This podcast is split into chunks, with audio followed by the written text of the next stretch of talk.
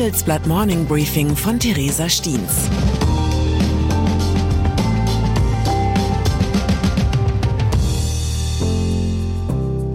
Guten Morgen allerseits.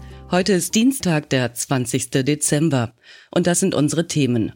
Abgehoben. Neue Boni für Lufthansa-Führung. Angekommen. Langsame Paketlieferungen zur Weihnachtszeit. Ausgemustert. Die Problempuma der Bundeswehr. Nach einer kurzen Unterbrechung geht es gleich weiter. Bleiben Sie dran. Wenn ich am Freitag Feierabend mache, freue ich mich auf richtig viel Lesezeit am Wochenende. Wenn es Ihnen vielleicht genauso geht, haben wir jetzt genau das Richtige für Sie. Das neue Handelsblatt Wochenende. Ich bin Charlotte Hauenhorst, Digitalchefin beim Handelsblatt. Und ich bin Sven Prange, Leiter des neuen Wochenendteams. Wir sind jetzt noch mehr für Sie da, wenn Sie Zeit haben, am Wochenende, mit inspirierenden Recherchen, praktischen Ratgebern und echten Deep Dives. Entdecken Sie unser neues Programm auf handelsblatt.com/wochenende und abonnieren Sie dort unseren neuen Wochenend-Newsletter. Wir freuen uns auf Sie. Lufthansa. Erinnern Sie sich noch, als damals die Flughäfen dieser Welt stillstanden und die Airlines wegen der Pandemie um ihre Existenz bangten? Ein Bild, das angesichts vollbesetzter Ferienflieger wie aus einem fernen Traum zu stammen scheint. So geht es offenbar auch Lufthansa-Chef Carsten Spohr. Laut Recherchen unserer Luftfahrtexperten sollen er und sein Vorstand für die Jahre 2021 Bonuszahlungen in Millionenhöhe bekommen. Eine Zulage, mit der nach Handelsblattinformationen wohl nicht alle im Unternehmen einverstanden waren. Pikant ist vor allem, dass die Fluglinie rund 9 Milliarden Euro staatlicher Hilfen bekommen hatte, um es durch die Corona-Zeit zu schaffen. Eigentlich ein Ausschlusskriterium für üppige Erfolgszulagen für die Chefetage.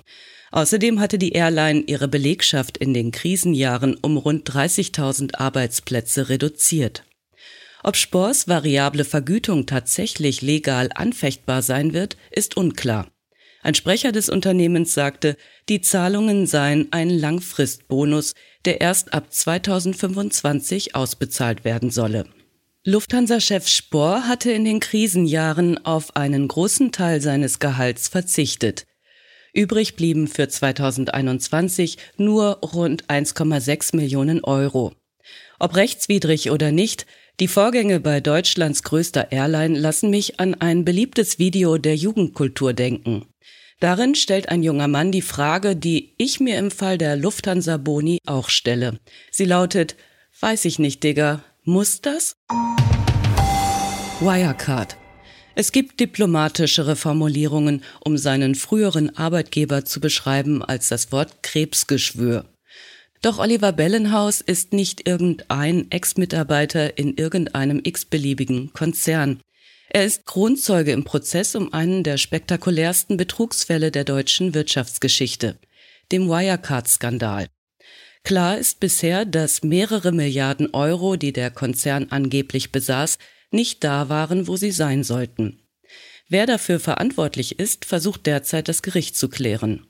Und als ehemaliger Wirecard-Statthalter von Dubai hat Bellenhaus Redebedarf. Bei seiner Vernehmung gestern sagte er, die Sache war von Anfang an ein Schwindel.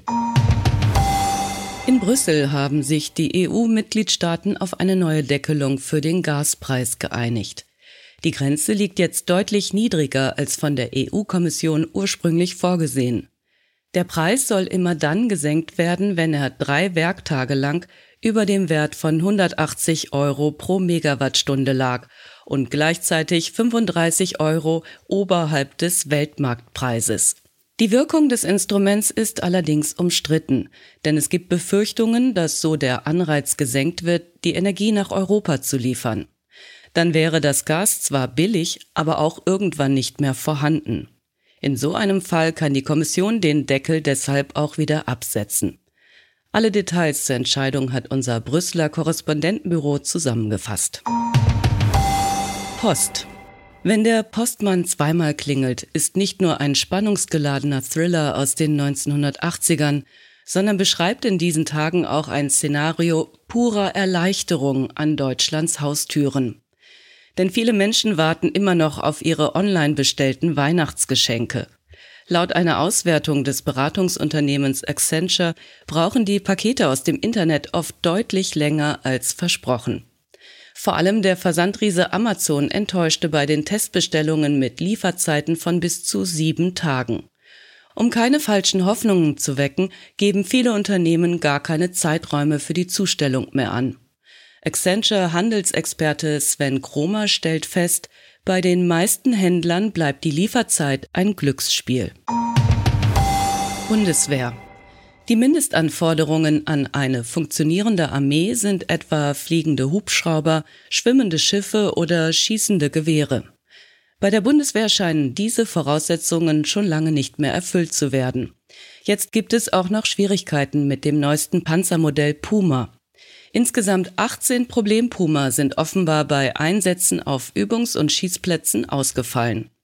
Eigentlich sollten die neuen Panzer die Truppe modernisieren und das bisherige Modell Marder aus den 1970er Jahren ablösen.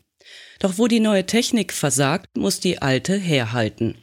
Zur NATO-Speerspitze, in der Deutschland ab 2023 eine Führungsrolle übernehmen soll, reist die Bundeswehr nun doch mit den fast 50 Jahre alten Mardern an. Was sicherheitspolitisch äußerst bedenklich ist, hat auch wirtschaftliche Folgen. Die Bundeswehr will vorerst keine neuen Puma-Modelle mehr beim Produzenten Rheinmetall bestellen. Und dann ist da noch Twitter-Chef Elon Musk, auf dessen Rücktritt ich in diesen Stunden ungeduldig warte. Schließlich hatte Musk auf seinem eigenen Social-Media-Kanal darüber abstimmen lassen, ob er das Unternehmen weiterhin führen solle oder nicht. Mehr als 57 Prozent der Befragten sprachen sich für einen Rückzug des selbsternannten Technokönigs aus. Ob Musk die eigene Entmachtung wirklich wagt, bleibt ungewiss. So ganz kommt er aus der Twitter-Nummer ohnehin nicht mehr raus. Schließlich gehört ihm der Laden mittlerweile. Ich wünsche Ihnen einen guten Tag, an dem Sie keine Kaufentscheidungen treffen, die Sie später bereuen. Es grüßt Sie herzlich Ihre Theresa Stiens. Zur aktuellen Lage in der Ukraine. Raketen, Drohnen, kein Strom und Wasser. Die Einwohner Kiews glaubten sich in relativer Sicherheit. Doch nun ist der Krieg zurück. Softwaredesignerin Tanja Contoro erlebt gemeinsam mit ihrer erst wenige Wochen alten Tochter Raketen, Drohnenangriffe, Kälte und Dunkelheit. Putin will Belarus tiefer in den Ukraine-Krieg ziehen. Alexander Lukaschenko hatte sich lange gegen Russlands Forderung gewehrt, doch der belarussische Diktator steht ökonomisch mit dem Rücken zur Wand. Muss er Putin nachgeben? Weitere Nachrichten finden Sie fortlaufend auf handelsblatt.com/Ukraine. Das war das Handelsblatt Morning Briefing von Theresa Stiens, gesprochen von Wiebke Bergemann. Wie geht es weiter mit der Europäischen Union? Präsidentschaftswahlen in den USA, EU-Parlamentswahlen, geopolitische Krisen und wirtschaftliche Schwierigkeiten. Wir suchen Lösungen für diese Herausforderungen. Am 19. und 20. März auf der digitalen Europakonferenz von Handelsblatt, Die Zeit, Tagesspiegel und Wirtschaftswoche. Über die Zukunft Europas sprechen wir mit Bundeskanzler Olaf Scholz, Wirtschaftsminister Robert Habeck und vielen mehr. Kostenlose Anmeldung unter europe20xx.de.